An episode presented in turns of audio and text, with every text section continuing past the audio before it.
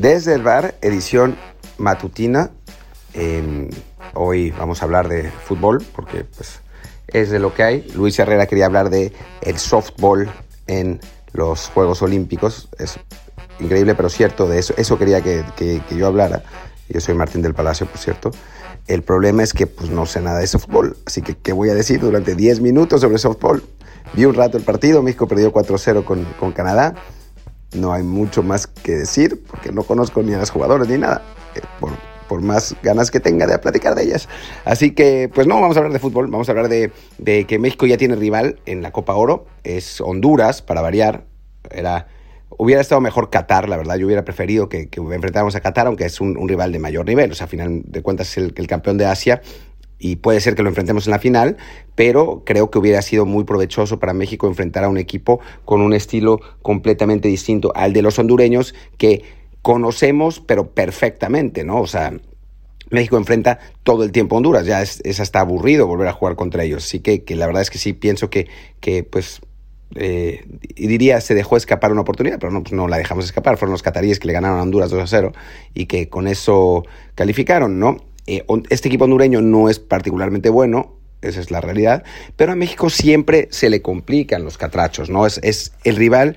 Eh, ayer estuve haciendo un, un, análisis de los resultados de México en los últimos 56 años. Eh, ¿Por qué 56? Pues, bueno, en fin, hay, razones, pero, pero, pero bueno, hice análisis contra los rivales de CONCACAF y esos, bueno, a partir de ese análisis se determinó, determiné que los hondureños son el rival más difícil que enfrenta, Estados, eh, que enfrenta México después de Estados Unidos, ¿no?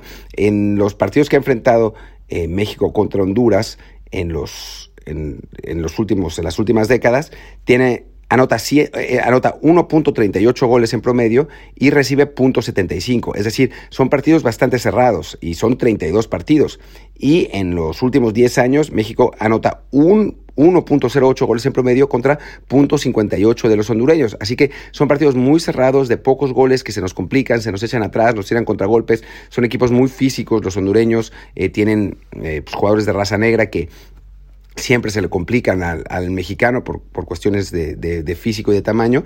Entonces, eh, creo que es pues uno de los rivales más difíciles que nos podía tocar en Copa Oro, ¿no? Y no, no descarto que si México no anota rápido sea uno de esos partidos que va 0 0 0 0 0 0 0 0 0 0 hasta el infinito y que al final termina eh, definiéndose en penales. Ojalá que no sea así, ojalá que México pueda eh, mantener esa supremacía, pero digo, si, si nos vamos a los últimos resultados entre los dos equipos, pues, las últimas dos veces que jugamos contra ellos, a pesar de dominar un montón y de ser pues entre comillas mejores, pues la verdad es que el resultado final fue de 0-0. Así que, que fácil no va a ser, o sea, para, para quien piense que los partidos contra rivales de CONCACAF son, son fáciles, pues este estudio que hice demuestra que esencialmente ninguno de estos partidos lo es, pero además contra Honduras particularmente son encuentros muy, muy, muy complicados, muy cerrados, muy difíciles, muy, muy pesados. O sea, los, los hondureños son, son rivales pues que, que, cuyo estilo se le complica más a México que a Costa Rica, que es un equipo más parecido a la selección mexicana en cuanto a,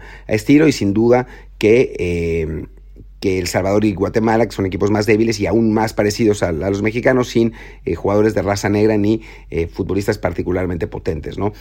Creo que, que, a México, pues, le tocó bailar con la más fea en el sentido de, de estilo, ¿no? No, no en, el, en, el, sentido de calidad, porque la verdad es que esta Honduras no es un, un equipo particularmente poderoso, ¿no? Tiene a varios de sus jugadores en la selección eh, olímpica que está eh, disputando ahora los, los, Juegos de Tokio. Eh, a, es un equipo que ha sufrido con el recambio generacional, que lleva ya un rato largo sufriendo con el recambio generacional.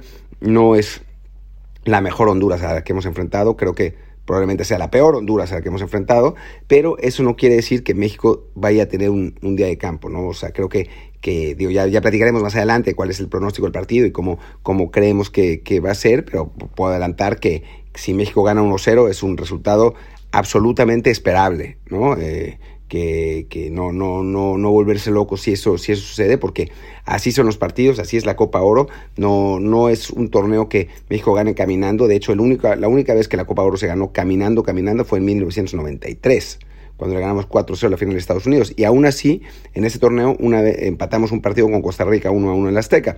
Así que no siempre es fácil, no siempre se golea y creo que, que este partido contra Honduras pues nos va a, digo, va a ser un buen test para la selección mexicana y, creo que, que, va a ser un, partido complicado dentro de todo. Lamentablemente contra un rival al que enfrentamos cada tercer día, así que pues no, no es que nos, nos dé demasiado. Y perdón, me, había olvidado de decir la anécdota de la selección eh, preolímpica que enfrentó a, esta, a, Honduras, a la selección hondureña preolímpica, y la verdad es que Honduras fue mejor. Al final de cuentas México eh, pasa eh, ganando en penales, pero digo, es campeón ganando en penales, pero la verdad es que Honduras fue superior en el trámite del encuentro. En fin, eh, y bueno, también quería hablar de lo de Luis Romo al Getafe. Ayer el, consejero de Cruz Azul, Víctor Velázquez, habló sobre la oferta que eh, tiene el Getafe.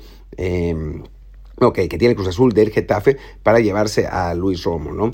Em, me llama la atención, me llamó la atención la manera en que lo verbalizó, porque dijo que no le iban a cortar el sueño al jugador de Europa, cosa que es, que es interesante, porque quiere decir que la negociación pues, debe ir bastante avanzada y em, también que dijo el nombre del equipo, ¿no? Que no es, no es muy común que oficialmente, porque pues, es obviamente una declaración oficial, porque es, el, es un directivo del equipo, no es un rumor, no es algo de un periodista, oficialmente es muy poco común que en medio de una negociación se hable del nombre de un equipo, un, un club hable del, nombre del equipo comprador, ¿no? Eso quiere decir que ya la cosa va bastante hacia adelante. Después León Lecanda que es un, periodista muy bueno, que, está, eh, es bastante cercano a Cruz Azul, eh, dijo que eh, el problema estaba en que el Getafe quería a Romo a préstamo y Cruz Azul lo quería a la venta.